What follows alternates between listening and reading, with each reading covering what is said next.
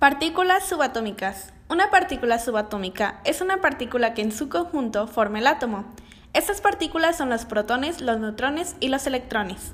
En la Grecia clásica el significado de átomo era sin partes. El desarrollo de la química descubrió los diferentes tipos de átomos y estableció un número determinado que constituye toda la materia. Electrón. Es una partícula subatómica con carga negativa.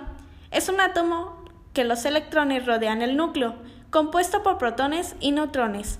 Su movimiento genera la corriente eléctrica, aunque dependiendo del tipo de estructura molecular en la que se encuentren, necesitarán más o menos energía para desplazarse. El electrón, la primera partícula subatómica descubierta, fue detectado en los rayos catódicos, que se habían observado como ráfagas, destellos e imágenes sobre pantallas, o en el interior de tubos de gases. Neutrón, un neutrón es una partícula subatómica contenida en el núcleo atómico. No tiene carga eléctrica, a diferencia de carga eléctrica positiva del protón. El primer indicio de la existencia del neutrón se produjo en 1930 por Walter Water y Becker.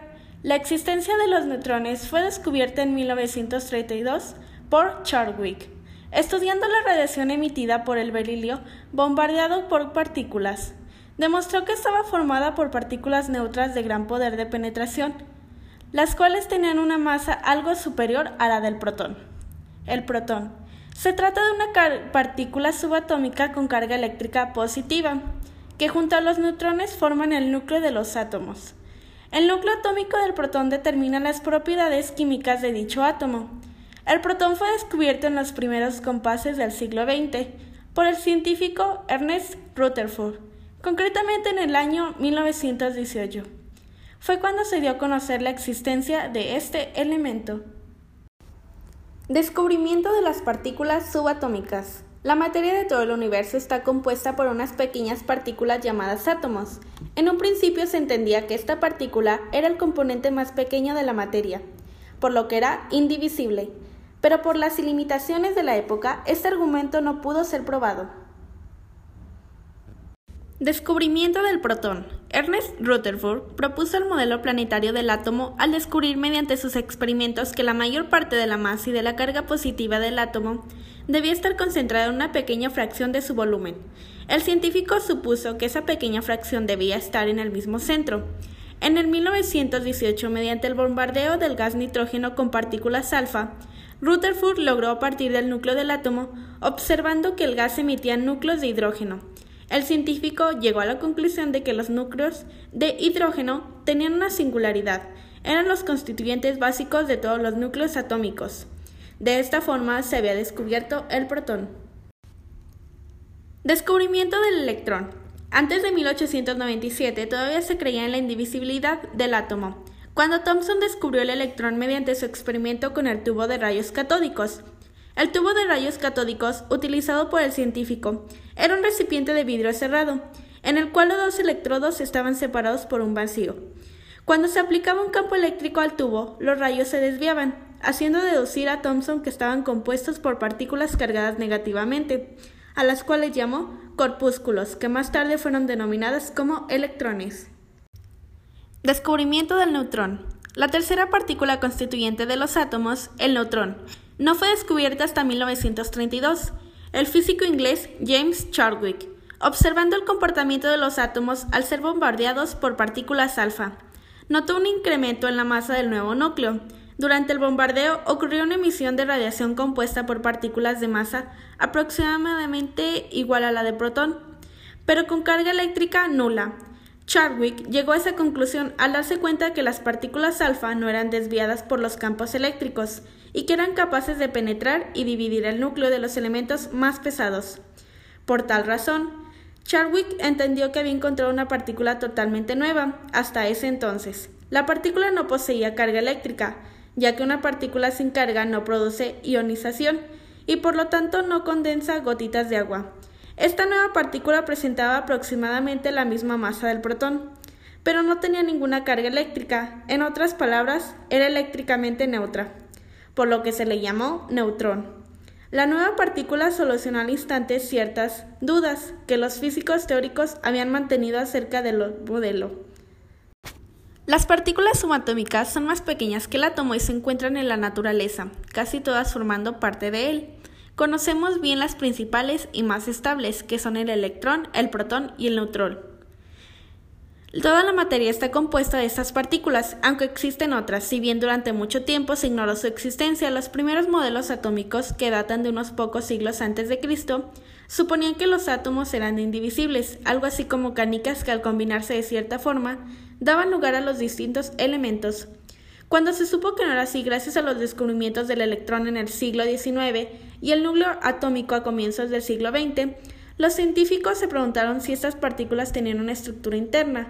Resultó que sí, que tanto el protón como el neutrón son partículas compuestas por otras más pequeñas, que no tienen estructura interna, son las partículas elementales. Por eso las partículas subatómicas se dividen en partículas compuestas y partículas elementales.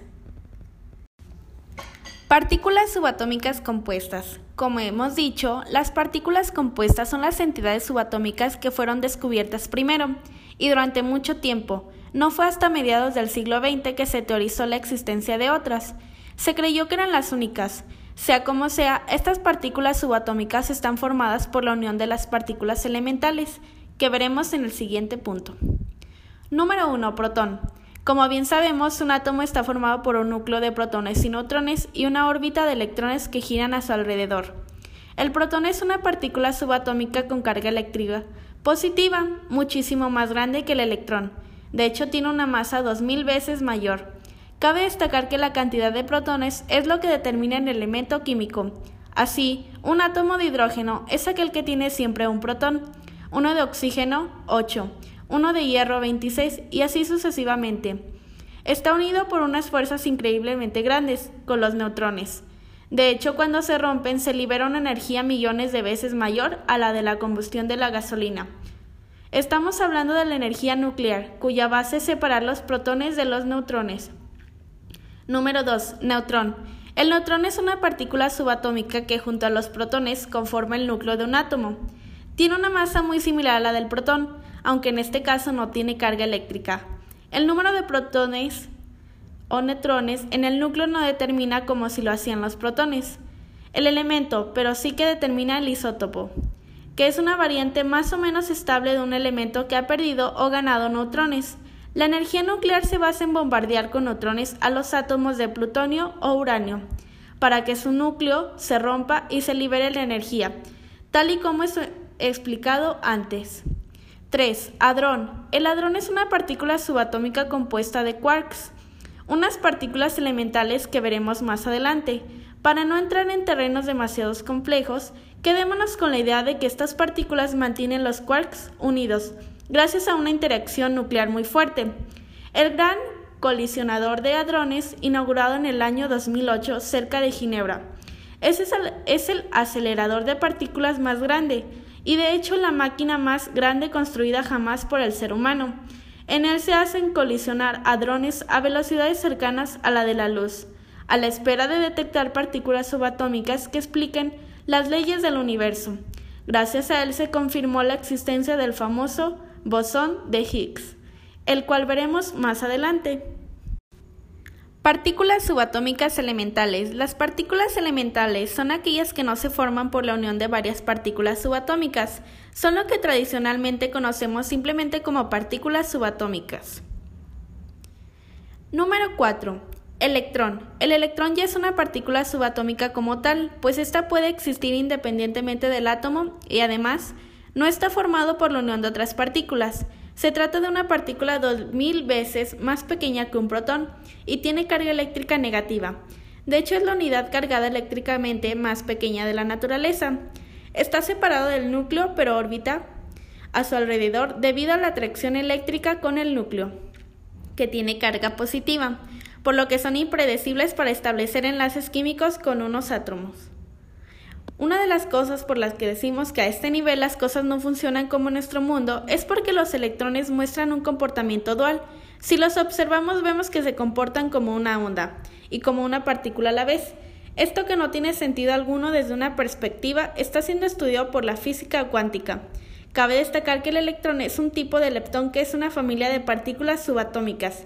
entre las que se encuentra este electrón, pero también las partículas conocidas como muón, similar al electrón pero 200 veces mayor, y tau, el doble de grande que un protón, pero con una vida de apenas la trillonésima parte de un segundo. Número 5. Quark. Los quarks son los constituyentes de los protones y de los neutrones. A día de hoy se conocen seis partículas subatómicas de este tipo, pero ninguna de ellas parece existir independientemente fuera del átomo. Es decir, los quarks siempre se encuentran formando los protones y los neutrones. Estas dos partículas subatómicas pues existen en función del tipo de quark, que la constituye en otras palabras, que se forma un elemento químico y otro depende de cómo se organizan estos seis tipos de quarks. Su existencia se demostró en los años 60. Número 6. Bosón. Un bosón es una partícula subatómica que explica la naturaleza de todas las interacciones fundamentales que existen en el universo, excepto la gravedad. Son unas partículas que de algún modo transmiten las fuerzas de interacción entre el resto de partículas. Son partículas portadoras de las fuerzas que mantienen unidos los protones y los neutrones. La fuerza electromagnética que une los electrones al núcleo para que se orbiten. Y las radiaciones, los fotones que son las partículas de la luz, son un tipo de bosones. El bosón de Higgs es un tipo de partícula subatómica cuya existencia se demostró en el año 2012 y que permitió encontrar por fin la partícula elemental que daba lugar a la masa de otras partículas. Esto hizo que por ahora lo único que nos quede por encontrar es la partícula responsable de las interacciones de gravedad. Número 7. Neutrino. El neutrino es una partícula subatómica sin carga eléctrica y una masa tan increíblemente pequeña que se considera nula, lo que hace que sea increíblemente difícil de detectar. Aunque se consiguió en los años 50 cada segundo, 68 millones de neutrinos atraviesan cada centímetro cuadrado de nuestro cuerpo y de la Tierra. Esto significa que los neutrinos atraviesan materia, incluso un muro de hormigón sin chocar, con nada como la luz que pasa por un cristal. Esta masa tan pequeña antes se creía que eran partículas sin masa, pero hoy sabemos que esto no es así.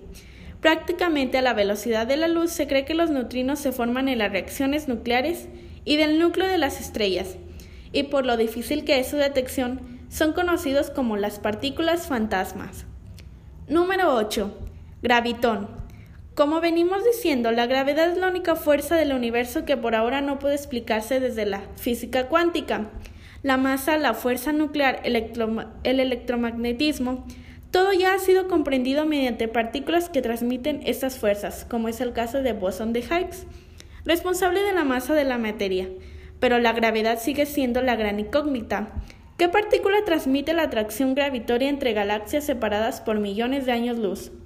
Entre todos los objetos, desde los planetas hasta las estrellas, pasando por los agujeros negros o las galaxias, y en general todos los cuerpos con masa incluidos nosotros. Debe haber algo que transmita la gravedad.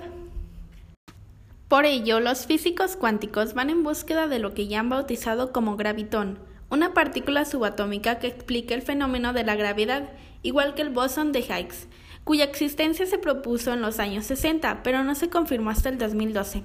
Explicó la gravedad de todos modos la existencia de este hipotético. Gravitón no se ha confirmado. Cuando se haga estaremos mucho más cerca de conseguir la unión entre la física cuántica y la relatividad general.